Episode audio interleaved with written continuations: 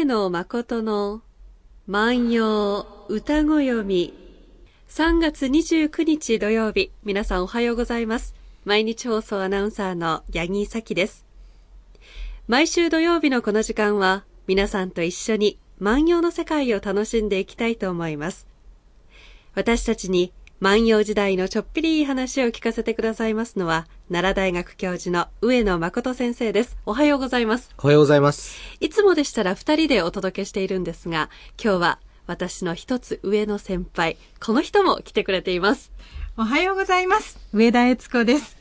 2006年の8月までこの番組担当させてもらってたんですが、また久しぶりに戻ってまいりました。はい、そうなんですよ。えー、実は私、八木崎はですね、上野誠の万葉歌読み、今日の放送で卒業させていただくことになりまして、えー、1年と7ヶ月ぶりになるんですかね。はい、はい、はい上田悦子先輩から引き継ぎましたけれども、来週からはまたお母さんになった上田悦子アナウンサーに変わるということになります。えーさあね、今日はね、人生最良の日と言っていいのか、なんと言っていいのかね。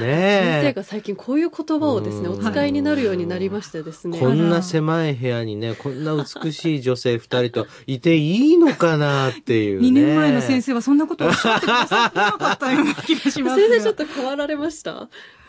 今日はですね、言っていいのかな、はい、おひげを生やされて、ちょっとワイルドな雰囲気になってらっしゃいますね。あのね、多分、どんどんどんどんね、なんか時間が早くなってきましたね。うん、はい、だから、ああれしなきゃいけない、これしなきゃいけないっていう、なんかそういうようにはなってきました。でもね、このスタジオに入るとね、えっと、こう自分もなんか万葉集楽しめるっていうかな。それはありますね。はいそうですよね。今日は3人でお届けしたいと思うんですけれども、はい、先生芽吹く季節になってまいりました。そうですね、はい、そうですね。えー、っとその春をどういうふうにこう表現をするかってことですよね。花が咲くとかね、えー、そういうのこうあるわけですが一つその芽吹きと。で、えー、芽吹くっていうことはこう生命がですねそのうんものが生きてるってことをこう感じる瞬間だと思うんですよね。で、はい、それをどういうふうにこう歌に表現するかっていうところをちょっと今日は勉強したいと思うんですが、はい、えー、一度読んでおきたいと思います。春さればしだり柳の塔にも、芋は心に乗りにけるかも。春さればしだり柳の塔にも、芋は心に乗りにけるかも。ちょっと難しい言葉も含まれますが、通訳していきます。え上田さん、懐かしいでしょこの言い回し。先生のお声を、こうやって、はい、あの、生でというか、目の前でお聞きするのがすごく、今ちょっと感じ入りました、私。えー、そうなんですよね。聞 き入ってしまいました。うんあの、いや、私、本当もうラジオだけ、えー、聞いてね、私の容姿を知らない人はね、もうそれだけで、上の万葉恋みたいなね、あの、あの恋大き上野先生。連鎖がね、起こってくるんですけどね。えー、はい。うん、これ、春さればっていうのは、春がやってくると、えー、逆のように見えますが、例えば、夕さればといった場合は、夕方になるとという意味になりますから、うん、えー、春されば春になると、しだり柳の、えっ、と、しだり柳ってのはしだれ柳と同じですから、えー、これ、えー、しだれるというわけですね。で、これは、えー、今でもですね、えー、桜、しだれ桜とかですね、これ綺麗ですよね。で、そういうその、しだり柳の塔にも、これ、東欧というのが非常に難しい言葉なんですけれども、はい、えー、これはですね、何かが湾曲する様子なんですね。はい、えー、何かがこう、そうですね花が重くなって、えー、枝が湾曲するとか、えー、そうですね。りんごとかみかんとかが実ってきて、うん、えー、枝が湾曲すると、えー、そういうのをこう「と」と言いますよね、うん、えー、これ、えっと、一般的なあの言い方ではないですがこういう言い方をしない地方も多いですが「たわむ」というね、言い方をする場合もありますよね。はい、でこれえー、左柳の塔にもとこう、ですからなんか重くなって湾曲していく。で、これ、ここまでが比喩なんですね。えー、例えなんですね。そのようにぐらいの感じでね。ですから、春になるとしだれ柳というのが、えー、湾曲してたわんでゆくようにぐらいの感じですよね。うん、えー、そのように、芋は心に乗りにけるかもと出てきます。芋っていうのは、えー、これは男性が女性を呼ぶ言い方で恋人を表しますから、えー、芋は心に乗っかってくるとこういうわけですね。心に乗る。乗る。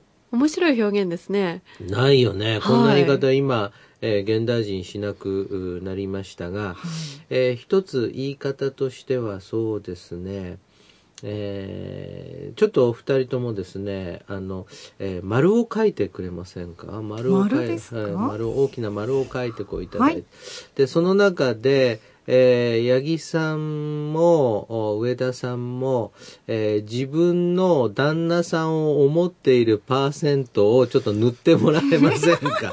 それで、えー、上田さんはお子さんの分と旦那さんの分と塗り分けてくれますか？かしこまりました。私はあえてこういうふうに書きますが、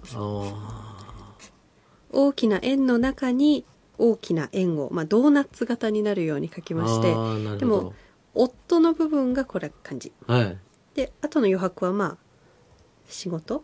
あですかね。なるほどねなるほどね。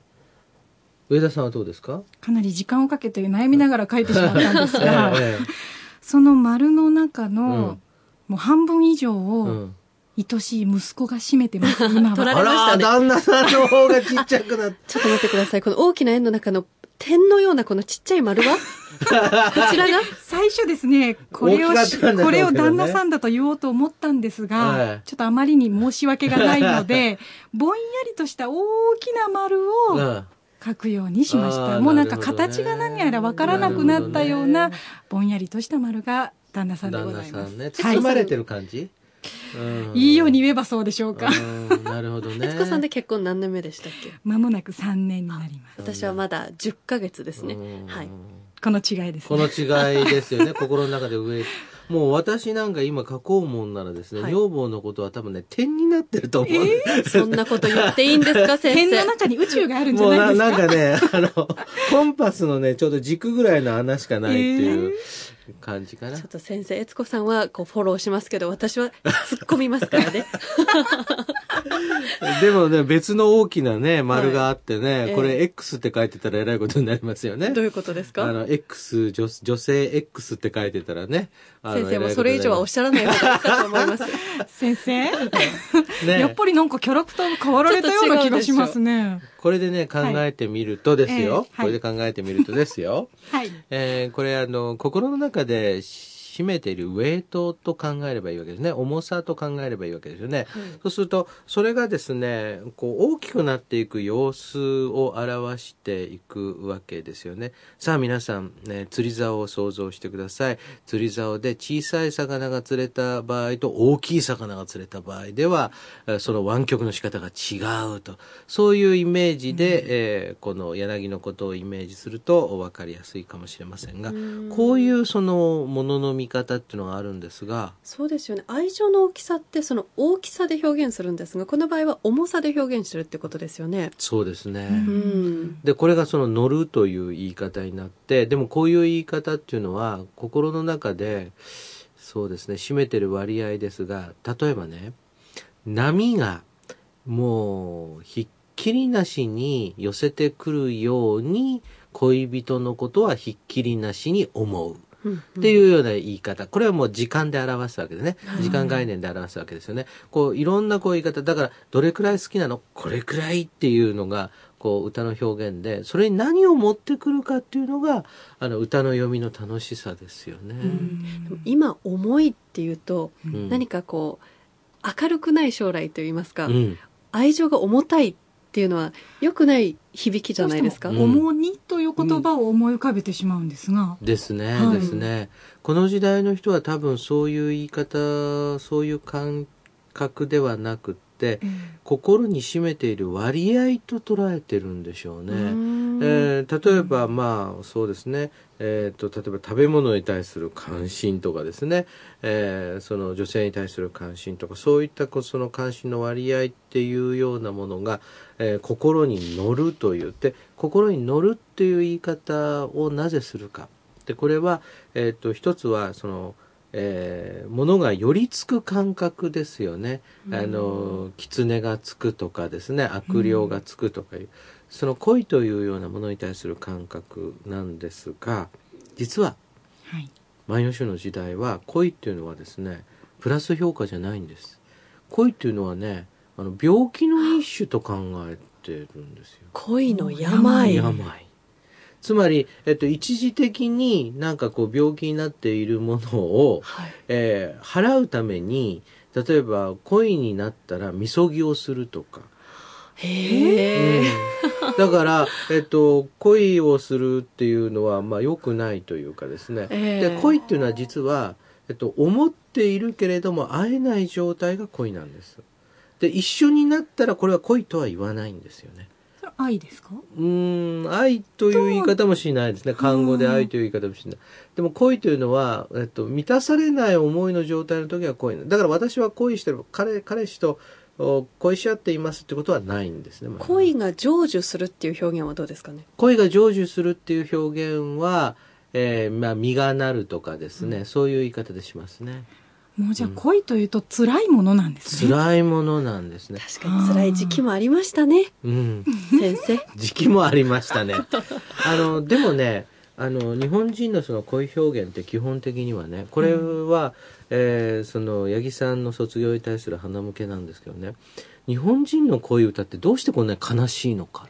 そうですでもあれなんですって、うん、あの悲しい恋から映画は生まれるし、うん、辛い恋から物語は生まれると、うん、ハッピーな恋からは何も生まれないっていう あの誰かに言われたことがありますけど。なるほどね。なるほどね。ただ中の八木さんあの例えば演歌で言うとね、はいなんか演歌をもしずっとこう聞いてるとするじゃないですか、えー、そうするとほとんどの場合はハッピーな声じゃないんですよね。そうでしょ、うん、思いが届かぬなら身を投げましょうかっていうところに行くっていうのはなかなか理解しにくいんですけれども、うん、ねでもそういうもののね感覚、はい、恋に対する感覚、うん、ですからこれはこれからもね私は八木さんのことをですね心の中に重く重く 思うという意味を込め、えー、さらには上田さんのことを重く重く思うというふうに込めて重荷じゃありませんか？はい。